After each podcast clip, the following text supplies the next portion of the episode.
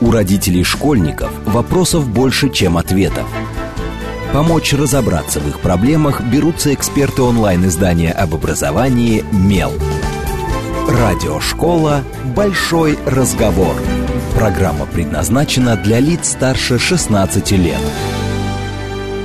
Добрый день, в эфире радиошкола. Это совместный проект радиостанции «Говорит Москва», интернет-издание об образовании и воспитании детей «Мел». У микрофона сегодня я, Надя Попудогла, главный редактор «Мела», а в гостях у меня Анастасия Львова, куратор молодежных программ направления «Пушкинский юз». Добрый день, Анастасия. Здравствуйте.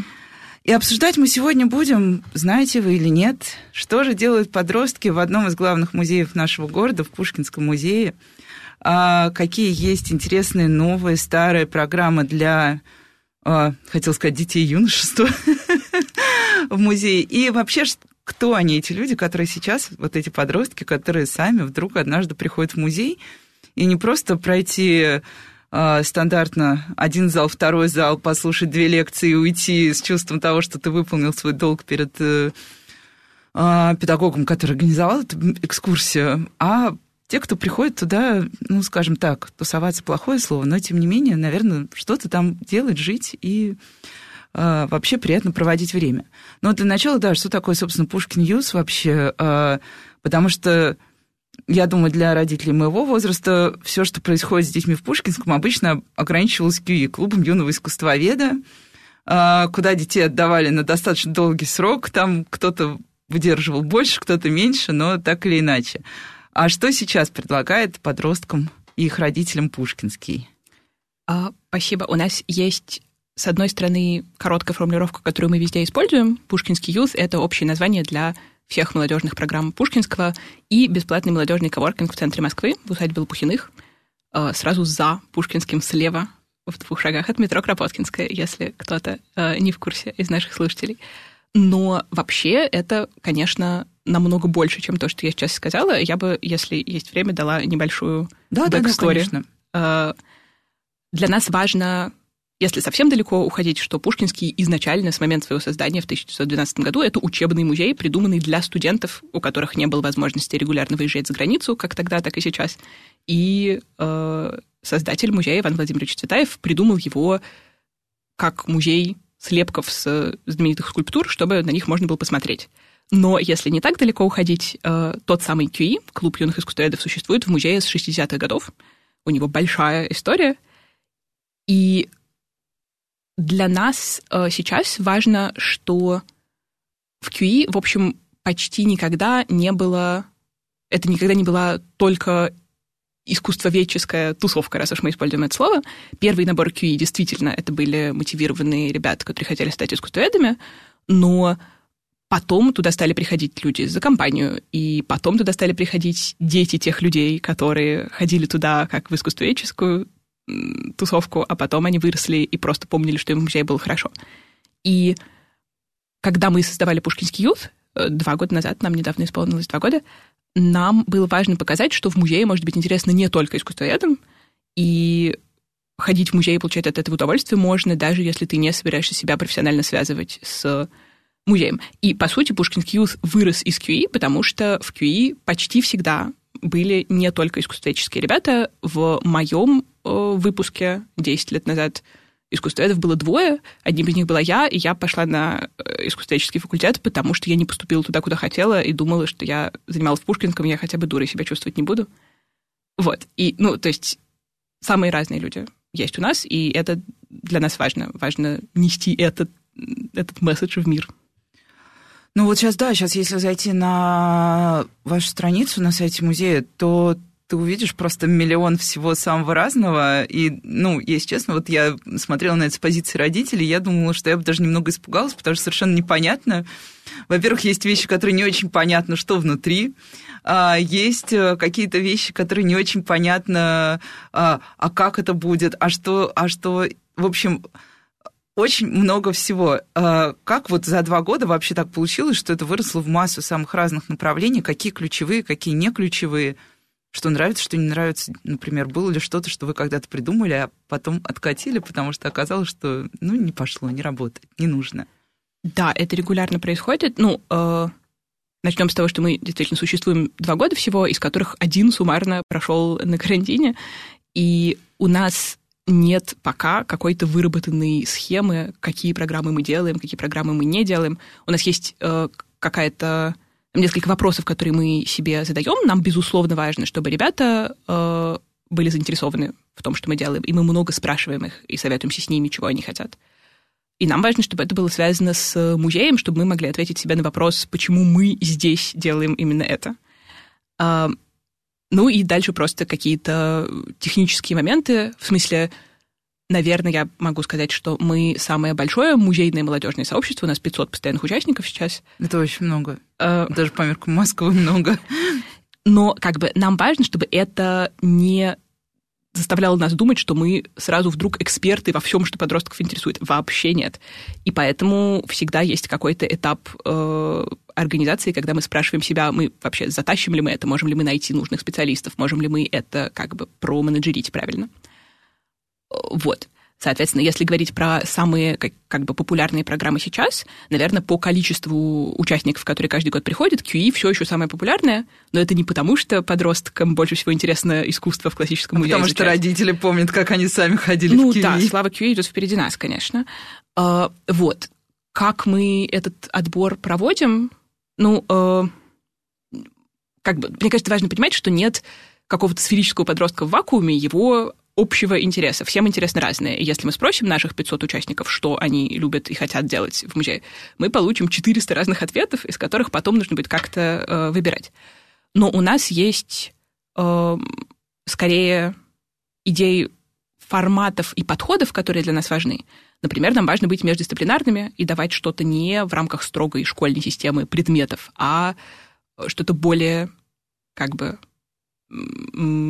не знаю, ну да, междисциплинарное, промежуточное, нам важно быть партиципаторными и давать ребятам участвовать в жизни музея и что-то в музей э, привносить. Ну и просто как-то по-человечески к этому подходить и воспринимать их всерьез и прислушиваться к ним. А они активно фидбэчат вообще? Вот, э, например, записался на какой-то, ну, условно возьмем, вот есть там литературный клуб, да, вот пришли подростки, вот литературный клуб, и они говорят, нам не нравится такой литературный клуб, мы хотим другой клуб, у нас есть идеи, вот как мы хотим, чтобы это было. Вот есть право у них на что-то подобное? А, да, конечно. Конкретно с литературным клубом э, пример, возможно, не самый подходящий, потому что литературный клуб, который у нас действительно есть, это проект, который возник, вырос абсолютно сам. Участница QE сказала, что она хочет с всеми желающими читать и писать стихи, и обсуждать то, что они будут читать и писать. И это уже год происходит, они собираются сами, и если их что-то не устраивает, они это высказывают напрямую Соне, а не нам, потому что мы к этому не имеем никакого отношения, мы только предоставляем пространство. И если Соня хочет посоветоваться, как ей это делать, мы готовы ей помочь. Что касается программ, которые мы организуем, мы, конечно, собираем обратную связь.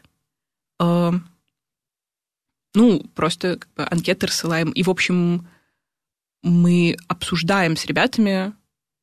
Мне кажется, что это какая-то важная часть занятий просто э, в конце хотя бы пять минут после семинара обсудить, что понравилось, что не понравилось, про что еще они хотели бы послушать, про что мы им не рассказали, ну, какие-то такие базовые вещи. А, ну и тут, э, поскольку у Мела есть тоже свой проект «Подростки», но он другой по содержанию, но так или иначе, я помню, что когда мы его придумали, это было всего лишь три года назад тоже, то есть не так много, но уже достаточно много, мне кажется, чтобы что-то понять про то, что ты делаешь в целом. А, и когда мы его придумали, мы пошли к нашему руководству, которому мы должны обосновать все, что мы делаем. И возник вопрос, зачем вам это надо? А как мы это будем регулировать? А, и тут, да, действительно создается ощущение, что у них есть какая-то территория свободы. Вот ты можешь прийти и придумать клуб, и дальше мы будем читать, писать, обсуждать. И часто, мне кажется, большие организации опасаются такой свободы внутри себя. Вот, ну, условно, я не знаю, корректно ли это называю, большой музей, насколько внимательно следит за всем происходящим, насколько он проактивно участвует. Или так просто наблюдает со стороны. Это, у нас в итоге получилось именно так, за нами наблюдают со стороны, просто иногда просят чуть-чуть там э, меньше резвиться, что ли так, но никто не вмешивается. Большой музей за нами наблюдает. Это звучит как у Оруэлла, но да, на да, самом да. деле совсем не так. А, ну как, я могу сказать, что директору важно и интересно все, что мы делаем, и, по сути, именно с э, ее появлением как наша жизнь круто изменилась. Марина Девна захотела, чтобы подростков стало видно в музее, когда она сама вдруг узнала, что в музее, ну, на тот момент есть там 250 подростков, а как бы, а где они? Где дети? И... А дети сидят, как обычно, запертые в дальней комнате. Да, значит, немедленно выньте их и положьте что-нибудь, давайте с ними делать. Вот. Э, в этом смысле, мне кажется, э, музей следит за тем, что мы делаем, э, и это что-то, что музею интересно, и что-то, что может на музей повлиять и что-то в музей изменить. Ребята предлагают какие-то свои идеи, делают проекты на музейном уровне, в смысле, ну, да, мне правда кажется, что это не воспринимается как мы играем в игры, а вот ребята делают что-то, и если это как-то вписывается в концепцию музея, как его видит директор, это может быть э, просто на каком-то глобальном уровне реализовано. Э, вот. Что касается контроля, я не могу сказать, что нас как бы на уровне конкретных программ э, следят за тем, что мы делаем, но тут это скорее наша ответственность, то, о чем я говорила, нам важно понимать, почему именно здесь, именно с этими людьми, именно сейчас происходит то, что мы делаем, и мы много времени тратим на то, чтобы обсуждать с ребятами наше позиционирование, что мы за проект и каким проектом мы не являемся, что мы делаем, а что скорее не наше. И таких разговоров тоже мы довольно много ведем с ними. А, ну да, потому что, мне кажется, у подростков тоже свое какое-то восприятие, когда они куда-то приходят и начинают там что-то делать. То есть тут момент, когда ты предлагаешь одно, а тебе в ответ начинают предлагать, ну, не, не, не словами предлагать, а просто поведением, реакциями предлагать что-то другое. Но вот интересно, а, тоже, мне кажется, на опыте двух лет, ну, даже с учетом ковида, все равно можно понять, а, я вот в этой же студии, например, разговаривала с девочками из проекта «Каскад», тоже подростковый проект, для тех, кто не знает, э, а, на базе, ну, сейчас они базируются в музее Москвы, когда ребята тоже много чему учатся. В итоге у них бывает даже своя выставка большая. Вот она, мне кажется, сравнить недавно была как раз в музее Москвы. Ну, или у меня уже время эпическое сравнить недавно. И э, руководители рассказывали, что для них бывает сложно... Э, ну, то есть сложно вписать подростков в какой-то длинный курс, у которого есть к тому же еще и там финальная цель, потому что у них есть финальная цель, у них есть проекты финальные. Вот э, как вам кажется, сколько удается удержать, если откат вообще... Ну, потому что, понятно, ты приходишь на азарте, например. Ты приходишь, потому что пошли твои друзья. Ты приходишь, потому что тебе рассказали, что там классно, приходи, очень будет интересно. А, вот. А потом ты сидишь и думаешь, а, а может мне что-то другое? Вот вы удерживаете, если есть такие люди, откатывающиеся, предлагаете что-то другое или просто наблюдаете, ну, потому что пусть сам подросток действительно выбирает. Даже, ну, послушал три там каких-то лекций, про... посидел на трех семинарах, уже хорошо. У нас бывают очень разные ситуации. Откаты, конечно, случаются. Чем дольше программа, тем меньше людей доходит до ее финала, но нам кажется, что это совершенно нормальная история. И для нас важно создать такое пространство, в котором будут не только длительные программы, а самые разные по формату, ровно для того, чтобы люди могли, если они поймут, что им что-то не подходит, не вписываться в другую четырехлетнюю программу лекций и семинаров, а сходить на разовое событие или поучаствовать в каком-то коротком проекте, или вообще ни в чем не участвовать. Я вначале говорила, что Пушкинский юз — это не только набор программ и событий, но и коворкинг. И у нас есть участники Пушкинский юз, которые нигде у нас не занимаются, они просто приходят дел- делать уроки, а потом организуют свое собственное какое-то событие, если захотят. Вот. И поэтому мне кажется, что э, одна из важных черт э, Пушкинский юз — это и то, что я рада видеть, как человек, который вырос в QE и увидел, как он превратился в пушкинский ют постепенно, что теперь у них есть выбор, за который они чувствуют себя виноватыми. Если они не выдержали 4 года в QE, это вообще не проблема, просто есть что-то другое, что подойдет им лучше. А что их здесь удерживает, да, вы спрашивали, удерживаем ли их мы, мне кажется, что скорее их удерживают какие-то их собственные э, идеи, зачем они здесь, и эти идеи, соответственно, могут быть совершенно разными. Кто-то идет сюда, потому что здесь есть проектная работа, у которой есть результат. Это реально для многих очень важно. Не просто узнать что-то новое, а что-то сделать самому, тем более, если это потом большим музеем будет воспринято и услышано и увидено. Есть те, кому важно, что их просто воспринимают всерьез и говорят с ними э, по-человечески. Есть те, кому важно высказаться, и для них музей — это площадка и рупор для их высказывания. Есть те, кто идет за тусовкой, и, ну, я не знаю, не вижу ничего плохого в этом слове, они тут проводят время. Нас часто критикуют за то, что мы делаем из музея коворкинг, но... Да, да, да, какая-то слишком, слишком много свободы, либерализма и мало методических целей. Вот так вот я прям представляю человека, который сидит и думает, сейчас он... Но это, мне кажется, и в обратную сторону работает. У нас есть ребята, которые пришли в коворкинг Пушкинский Юз, не бывав до этого в Пушкинском музее ни разу в жизни. А потом они узнали, что тут под боком есть какой-то музей. И мне кажется, что это прекрасный методический результат. Да, кстати, вход в музей через коворкинг — это удивительная штука. Ну и, конечно, несмотря на все то многообразие программ, которые у нас сейчас существуют, для многих, для большинства, я бы сказала, тех, кто к нам приходит, важно, что это музей. Даже если они не собираются становиться искусствоведами, это какая-то величина, это что-то, что они э, ценят, что они уважают, и возможность быть здесь и здесь что-то делать для них, мне кажется, важна сама по себе, то есть выбирая между тусить с друзьями на районе и делать это в Пушкинском, это, конечно, ну, просто разного уровня вещь. Ну да, раз мы вспомнили про район, а, ну такой классический упрек ко всем, а, а, мне кажется, хорошим московским подростковым проектам, что вот вы собрали себе суперодаренных, супермотивированных детей из ЦАУ, больше у вас никого нет, а вы рассказываете, что у вас якобы какая-то выборка. Вот действительно только ну, ЦАУ, конечно, грубая характеристика, ну, понятно, что мы под ней подразумеваем, что ребята не приезжают откуда-то издалека, или все-таки приезжают? А, мне кажется, что, с одной стороны, безусловно, есть такая проблема. А, мы и другие молодежные музейные проекты, которые есть в Москве, немножко как бы перебрасываемся одним, одним и тем же набором э, подростков. Туда сходили, сюда сходили, все, всех знают. Это правда. Но у нас есть и те, кто приезжают к нам э, из Химок. И так, опять же, так было всегда в моей группе Кьюишной. 10 лет назад были ребята, которые ехали сюда издалека. И сейчас некоторые из наших самых активных участников — это ребята, которые едут сюда издалека. Мы, в принципе, когда придумывали коворкинг, думали о том, что это... Э, то есть коворкингом мы целились не на ребят из условной 57-й школы, Потому которым что так есть им куда и так пойти. Есть куда приткнуться, да. А тем, кому некуда деваться в центре, а у них есть пара часов между школой и репетитором, вот их мы ждем, и для них мы придумывали это пространство. А, а вот я прям сейчас задумалась, а как фильтруется вход в коворкинг? Может, так, чтобы отделить подростков от неподростков?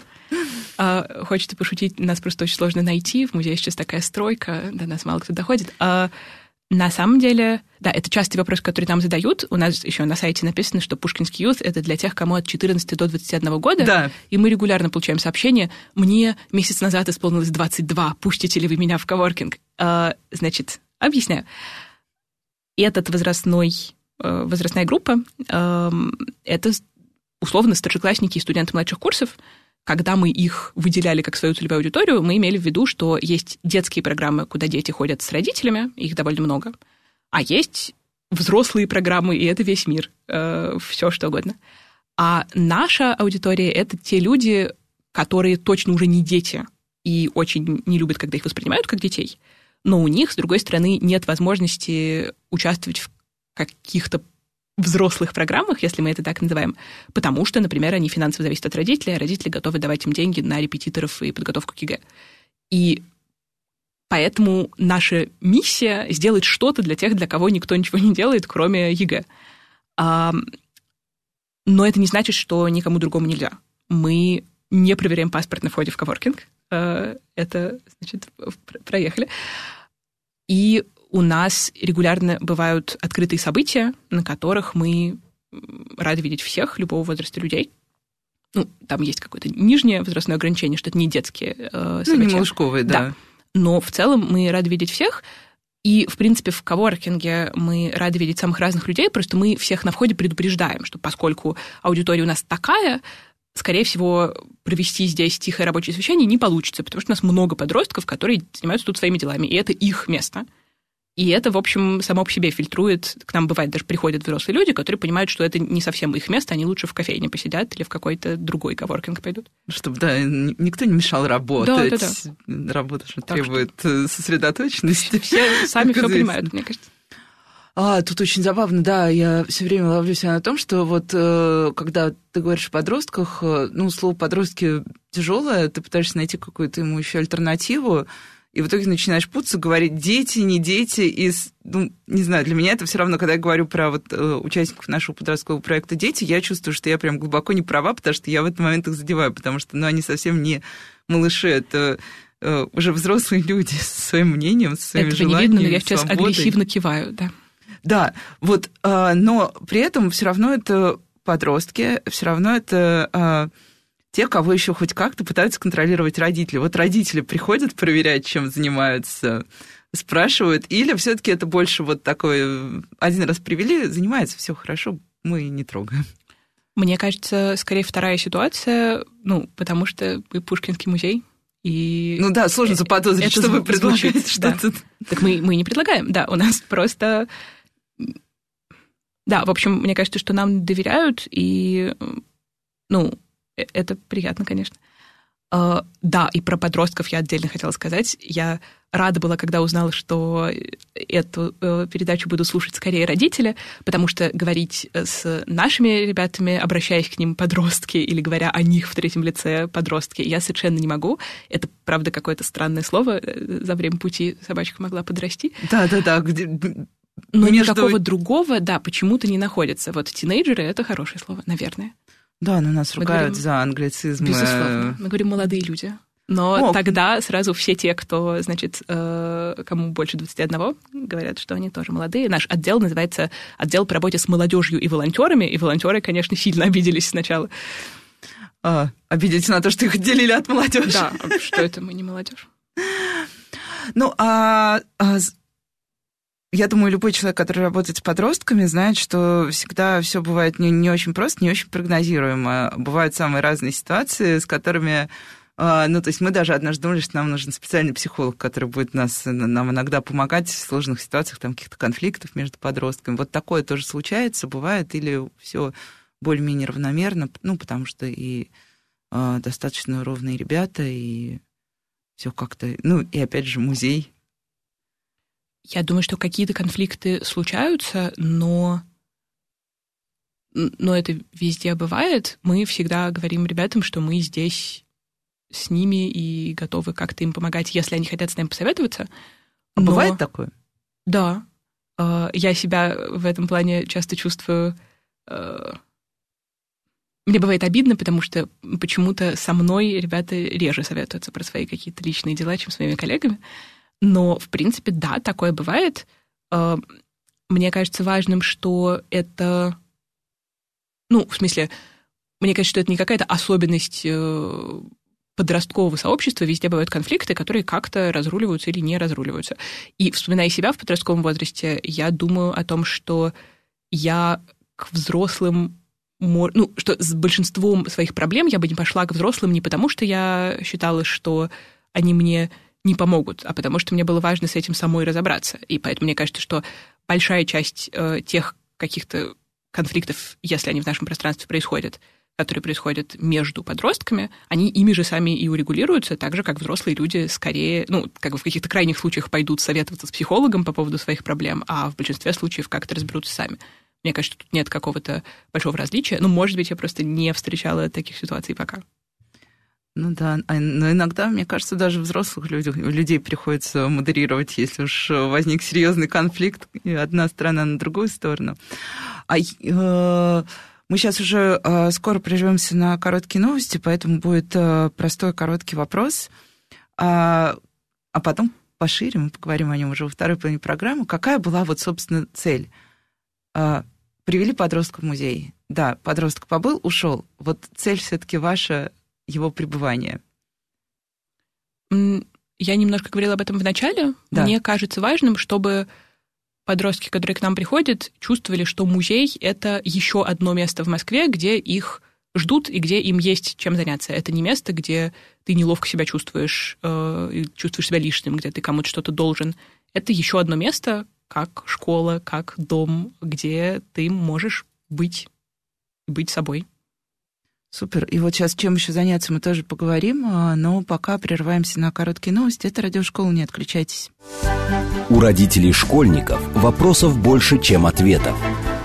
Помочь разобраться в их проблемах берутся эксперты онлайн-издания об образовании «Мел». Радиошкола «Большой разговор».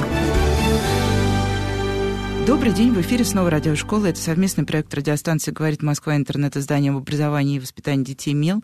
У микрофона сегодня снова я, Надя Попудогла, а в гостях у меня Анастасия Львова, куратор молодежных программ направления «Пушкинский юз». Добрый день еще раз, Анастасия. Здравствуйте. Разговариваем мы о том, что делают подростки в мне кажется, тоже используют главный музей страны. Вот у нас есть несколько музеев, которые называют главными как-то вариативно, но так или иначе. В одном из э, самых известных и самых больших московских музеев, а, и мы уже поговорили о том, что сколько есть разных форматов, и что а, современная программа для подростков музея это не только лекции, семинары и обязательно 4 года пребывания в КИИ, а масса других вариантов – и остановились мы, да, на том, что а, одна из целей дать подростку почувствовать себя в музее, ну, точно так же, как он чувствует в любом другом месте, а не как в месте, где а, тебе говорят, не трогай, отойди, встань у стенки, не говори громко, говори только по делу. но при этом, и тут мы вернемся к, истории Большого музея, мне кажется, все знают э, смотрительниц Пушкинского музея как достаточно суровых, например, дам. Ну, по крайней мере, я помню, что а, когда я а, ходила последний раз со своим ребенком, прям за нами присматривали, потому что у меня такой бодрый, веселый семилетний ребенок. Я понимаю, что за нами надо присматривать, тут у меня нет никаких вопросов.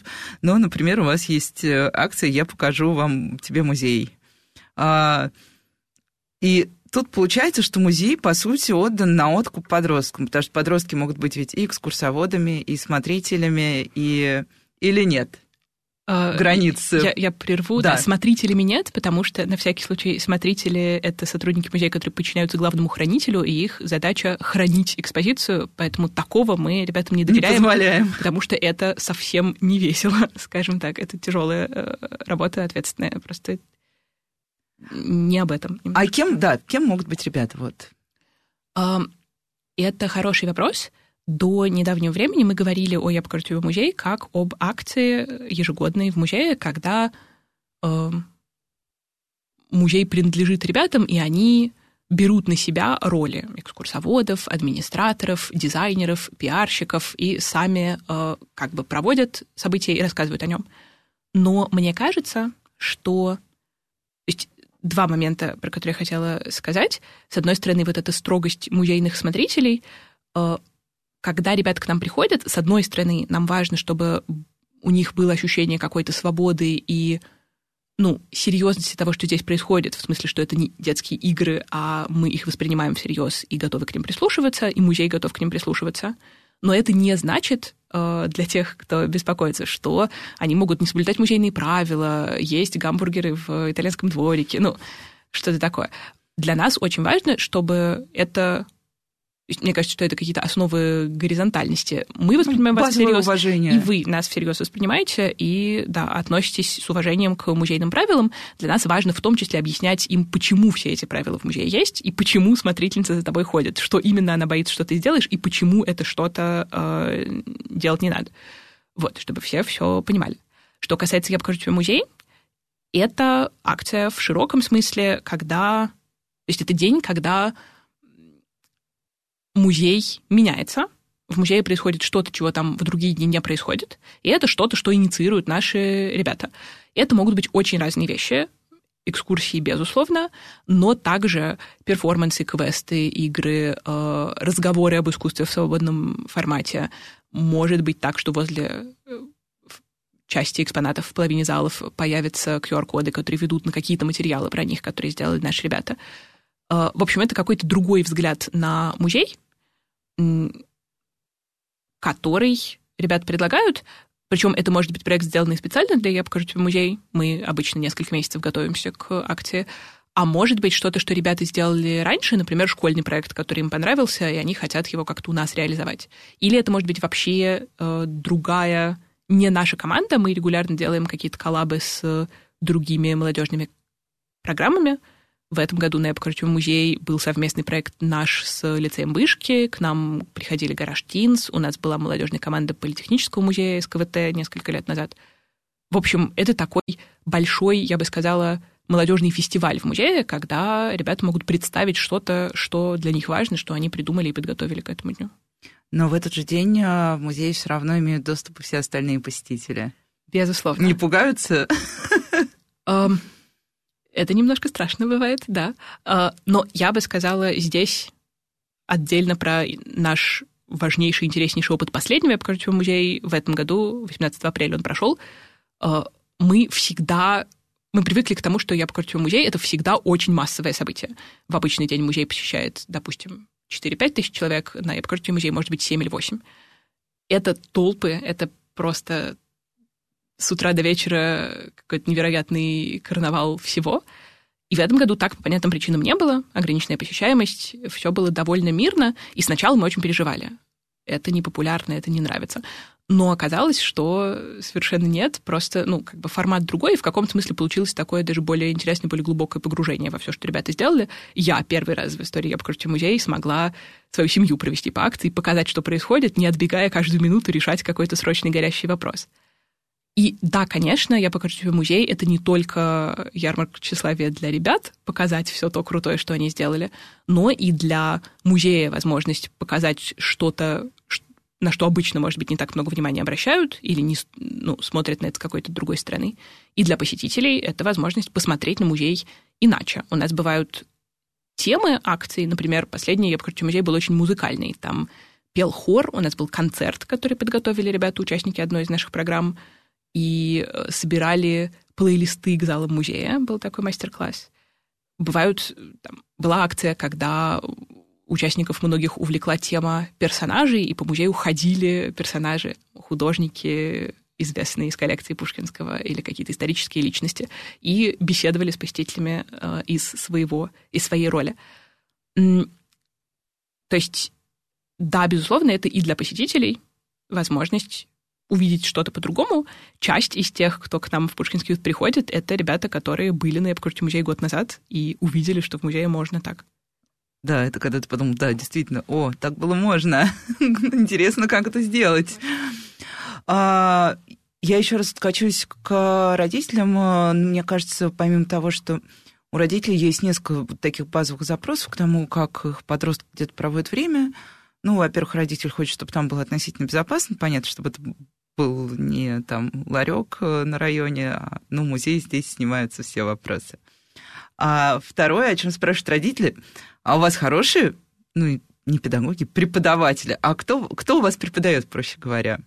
Потому что вы уже сказали, что одна из целей это как раз междисциплинарность, и понятно, что здесь э, мне кажется, могут быть самые разные люди в итоге э, в роли, там, я не знаю, обычно, когда говоришь с молодежными проектами, сразу начинаешь щелкать словами ментор, наставник, тьютер. Я сейчас задумалась, какой какой из ассортимента выбрать. В общем, кто у вас работает на разных курсах? Это же не только сотрудники музея взрослые, например. Да, безусловно, это не только сотрудники музея. У нас есть команда нашего отдела, и мы выступаем и как ведущие части занятий, и как как бы технические организаторы других занятий, проект-менеджеры. У нас очень крутая, не знаю, как по-другому сказать, э, выборка э, музейных научных сотрудников, которые читают лекции для ребят. И вот как раз QE, э, не в первый раз уже упомянутый, это, мне кажется, ну, по формату такая, наверное, можно сказать, не современная программа, но она совершенно потрясающая в том плане, какие люди читают эти лекции. И я я понимаю сейчас, что я в 14 лет этого не понимала. Сейчас я очень рада, что это есть. То есть в том числе потому, что мне кажется, что многие наши ребята намного умнее, чем я была в 14. А, вот, то есть у нас есть наша команда, есть музейные искусствоведы в большом количестве, а, и есть Конечно, когда мы стали делать ставку на вот эту междисциплинарность и расширять набор программ, мы поняли, что своими силами, музейными силами мы не справимся, и мы регулярно приглашаем э, других ведущих. Это могут быть в том числе, кстати, наши выпускники, потому что у музея большое сообщество выпускников, у музея есть даже объединение выпускников кружков, и туда входят самые разные люди, например, Филипп Дзитко, выпускники, или э, художник Дмитрий Гутов, или режиссер Андрей Сильвестров. И все эти люди что-то делали с нами, потому что, ну, в том числе, надеюсь, потому что у, у них есть какие-то теплые чувства к музею, и они вспоминают свое время здесь. Но это могут быть не только люди, которые как-то по э, своей личной истории связаны с музеем, но и просто классные специалисты. Тут, конечно, нам помогает то, что директор одобряет то, что мы делаем, и она готова для нас э, договариваться с какими-то людьми. Вот. В общем, да, это могут быть самые разные специалисты. Вот. Ну и последняя цель родителей, э, когда ты тоже куда ты отдаешь ребенка, ты ждешь, что будет какой-то результат. Понятно, в школе мы знаем, какого результата мы ждем. Там очень простой, простая шкала всего, оценки всего происходящего. А здесь у вас на разных программах есть какая-то финализация? Или это просто вот или, собственно, самое интересное есть финализация. Ну, и вы уже упомянули проекты. Обычно говорят, что вот ну, как ты приходишь куда-нибудь на день открытых дверей, тебе рассказывают, вот у нас все так хорошо, так хорошо, ребята будут делать то, то, то, то, то, то, в конце подготовят проект, ура, родитель понимает, что вот будет нечто, что ему как бы оправдывает то, что ребенок там проводил время, и, ну, в общем, как обычно. Какая финализация? У наших проектов не у всех есть какой-то материальный э, определимый финал. Ну, безусловно, есть проекты просто... Да, само слово проекты здесь э, сложное. Мы так сложилось, э, что мы называем проектами вопреки обыкновению, не то, у чего есть четко определимый результат, а наоборот, такие сравнительно короткие, на полгода, год курсы, в рамках которых ребята в какой-то команде, скорее всего, с наставником, тьютером, либо с кем-то из них, кто готов сам этот процесс менеджерить, как в случае с литературным клубом, что-то такое вместе делают, и скорее ценность этого в том, что формируется какое-то маленькое комьюнити и, конечно, получают какие-то новые знания.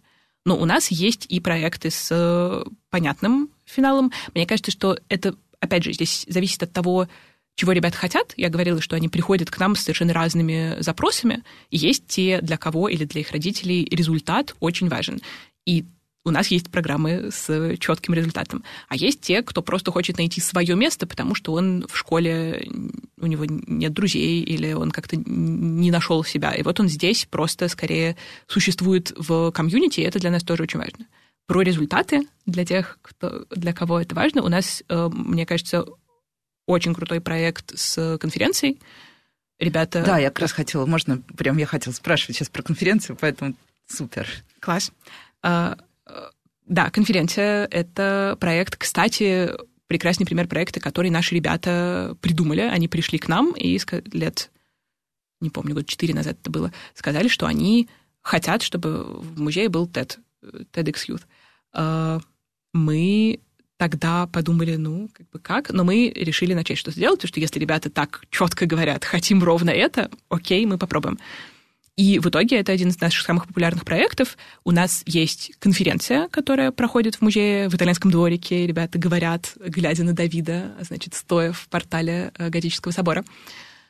Но кроме конференции есть школа подготовки к конференции, четырех- или пятимесячная, где они, с одной стороны, проходят через некоторую программу подготовки Эм, учатся публично выступать, делать классные презентации, как-то держать себя, отвечать на каверзные вопросы, но они также работают примерно как с научными руководителями, с наставниками. И это классные специалисты в разных областях. Вот на последней конференции она прошла у нас э, недавно. Тема ее была «Цена ошибки», и наставники были э, как раз Дмитрий Гутов курировал исследования современного искусства, Анна Тропкова э, исследования среды, Филипп Дзютко исследование медиа, Дмитрий Волкострелов исследование театра. Ну, в общем, мы набираем людей, которые периодически встречаются с ребятами, помогают им как-то сформулировать научную идею исследовательскую, а мы со своей стороны помогаем им это все как-то в какой-то формат понятный облечь. И в итоге они выступают.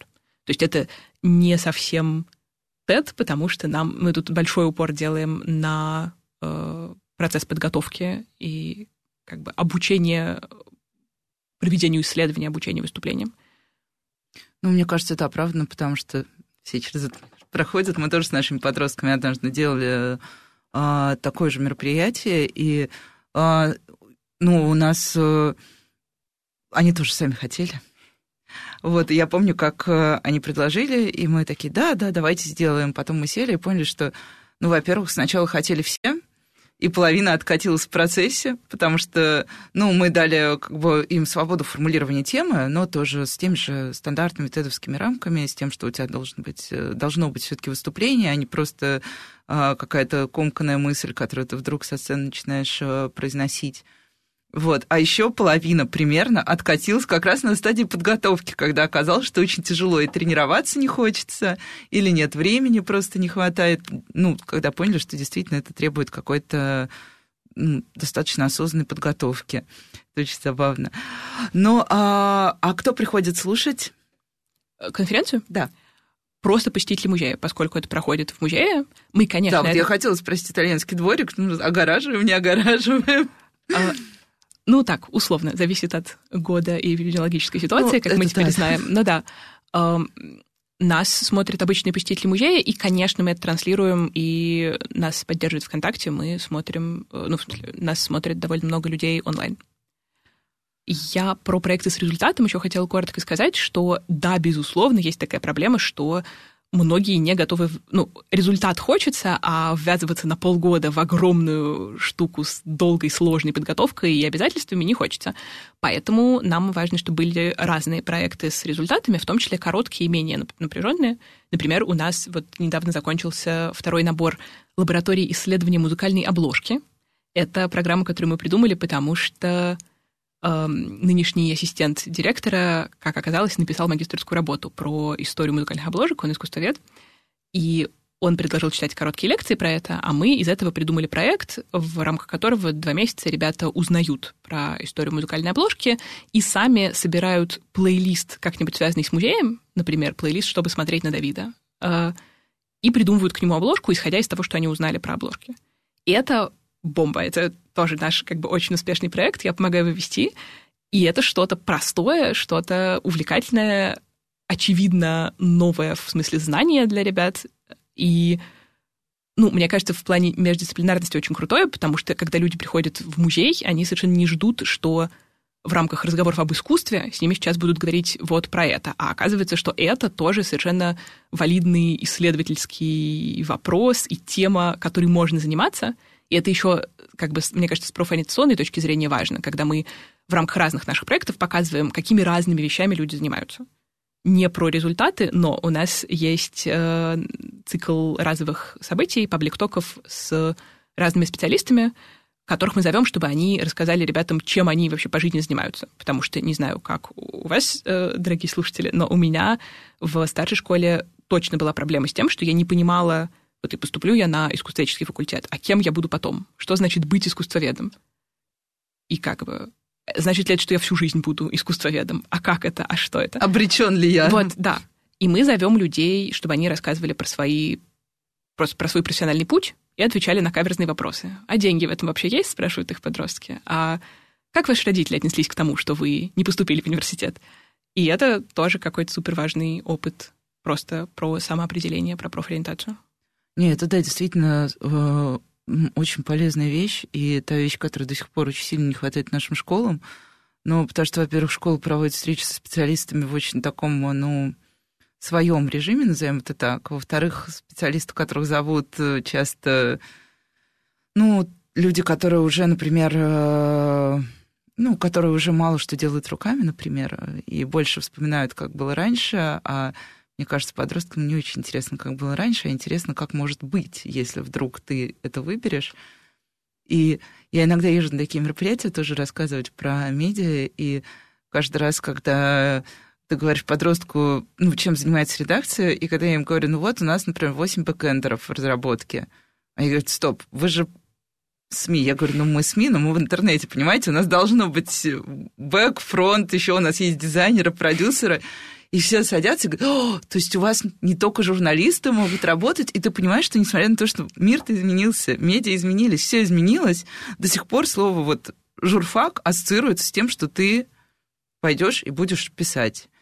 Вот. А дальше все удивляются, когда узнают, что я не журфак. Ну, это, мне кажется, вообще нормально. Хотела еще спросить, да, про а, вот тоже, когда я листала список программ, там есть какие-то, например, программа «А мне здесь рада», да, вот называется.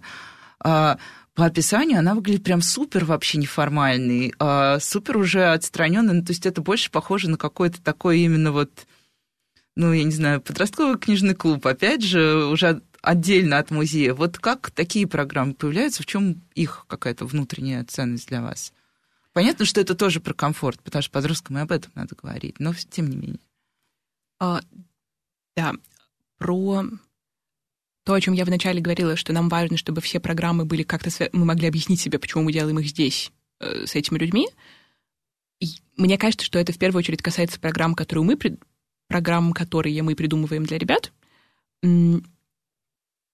если у них что-то появляется само, и они сами что-то придумывают, тут мы можем обсудить с ними, как тематически привязать это к музею, но, в принципе, у них тут немного больше свободы, э, ну, потому что, наверное, это все-таки немного менее официально. Это не музей делает, это вот ребята в рамках своего времяпрепровождения у нас в коворкинге делают. И в этом плане я не могу сказать, в чем смысл таких программ, потому что мы не создаем их вообще и, соответственно, не, не вкладываем в них смысл, они создаются сами, их создают ребята. Получается, что смысл в том, что они как раз создаются сами. Да, Это... мне кажется, что скорее смысл Пушкинский ют в том, чтобы ребята чувствовали себя здесь настолько комфортно и настолько на своем месте, чтобы они могли и хотели создавать здесь что-то свое, и идентифицировали себя с этим местом настолько, чтобы свой проект, как первый, возможно, в их жизни проект, который они сами организуют и проводят, они бы выбрали провести в Пушкинском. И если это происходит так, то то, что мы делаем, имеет смысл. Кстати, да, а, все-таки я не хотела задавать этот вопрос, потому что, мне кажется, я его задавала в этой студии за последние полгода каждому, кто заходил, открывал дверь. А, я всегда спрашивала, ну что, как вы провели ковидный год? и дополнительного образования. Это касалось, ну, это, мне кажется, было самое болезненное, потому что школа еще ладно, но все зумы дополнительного образования, по крайней мере, у моего ребенка, они сократились к какому-то моменту просто вот до минимума, потому что, ну, понятно, что ты уже не выдерживал, а, а уж ребенок тем более не выдерживает. Вот а, есть ощущение, что за ковид что-то откатилось и сейчас не вернулось? Или наоборот, вот то, что мы, то, во что мы все верили, мне кажется, что вот сейчас мы сможем везде ходить, и будет прям супер классно, и все сразу придут. Или не все пришли? Я могу сказать так. У нас, в принципе, интересная получается история проекта. Мы два года назад появились. Э, в октябре 2019 года у нас появился коворкинг, а потом то есть как в апреле 20-го. Буквально только мир узнал про то, что мы есть, и коворкинг начал нормально заполняться, нас закрыли, потом летом мы открылись, потом опять закрылись, и получается, что мы в третий раз проходим сейчас вот этот путь постепенного набирания своей аудитории. Это, конечно, долгий и довольно сложный процесс, и у нас нет какой-то ну, у нас много ребят, но какой-то устоявшейся аудитории, которая каждый день забивает э, пространство, у нас пока э, нет. Но мне кажется, важно, что как раз, да, если что-то мы поняли за этот ковидный год, что аудитории бывают очень разные, то, про что я говорила, что нам важно создавать э, возможности для участия разных людей. Какие-то разовые события, которые мы транслируем, офлайн события для формирования маленьких э, местных комьюнити, коворкинг, куда можно в свободном режиме ходить и самому по себе тут существовать, и при этом быть причастным к музею. То есть, да, наверное, не все из тех, кто в первой итерации пришли в коворкинг, все еще помнят про нас и в коворкинг ходят, но зато появилось очень много других людей, которые в других форматах участвуют в том, что мы делаем. И это, мне кажется, отдельно важно. Ну и э, какие-то такие, вот есть 500 человек, это круто. А есть какой-то план экстраполяции? Тысячи человек, две тысячи, три тысячи. Короче, мечты. Мечты, конечно, есть. Э, это всегда для нас такой э, тонкий момент, потому что мы всегда хотим больше людей, но всегда наши возможности немножко ограничены, и вот еще чуть-чуть, и они перестанут влезать. Мне кажется, что для нас в этом плане э, понятный выход — это онлайн. Мы хотим расширяться в онлайне и делать что-то, потому что, ну, в онлайне наши возможности вообще не ограничены, любое количество людей может к нам присоединяться. И, конечно, хотелось бы немножко больше людей в коворкинге. Мы открыты, мы работаем со среды по воскресенье с часа до девяти. Приходите к нам. Ну что, друзья, приходите. По крайней мере, так вы будете знать, где ваши подростки проводят время. Можно прийти и самим посмотреть. Вас не выгонят, как мы уже поняли. Спасибо большое. С вами была Радиошкола. До встречи на следующей неделе.